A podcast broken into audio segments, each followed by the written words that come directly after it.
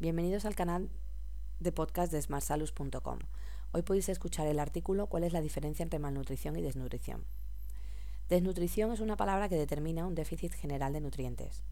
Todos los casos de desnutrición pueden y están englobados dentro de aquellos casos de malnutrición.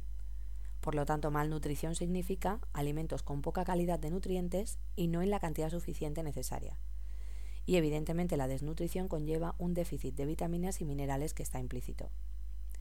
La malnutrición tiene unas consecuencias, con dos resultados claros. Uno de ellos, que ya lo hemos comentado antes, la desnutrición, que significa un déficit de nutrientes de forma permanente.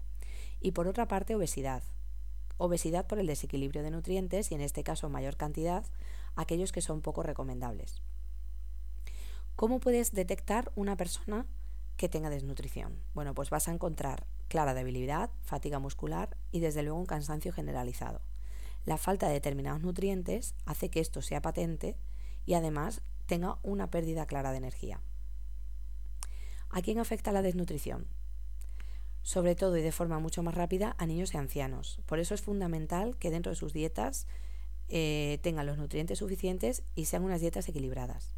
También es cierto, y lo pues has visto seguramente en la televisión, hay muchos países que no tienen unos recursos suficientes para que eh, obtengan esas dietas equilibradas y por lo tanto la desnutrición es mucho más frecuente. Vamos a hablarte un poco más en eh, determinado cuáles son los síntomas de la desnutrición. La mayoría de estas personas eh, creen que el único síntoma de desnutrición es la pérdida de peso, pero antes de llegar a la pérdida de peso puedes encontrarte con pérdida de cabello, enfermedades de la piel, retrasos en el crecimiento, incluso puede llegar a significar un retraso mental, problemas en el aprendizaje y sobre todo estos síntomas se van a dar en los niños. Dentro de los adultos el principal síntoma es la debilidad, la pérdida de peso, vómitos, astitis, debilidad muscular, falta de memoria, anemia y otros muchos síntomas, pero estos principalmente. ¿Cuáles son las soluciones cuando la desnutrición es aguda?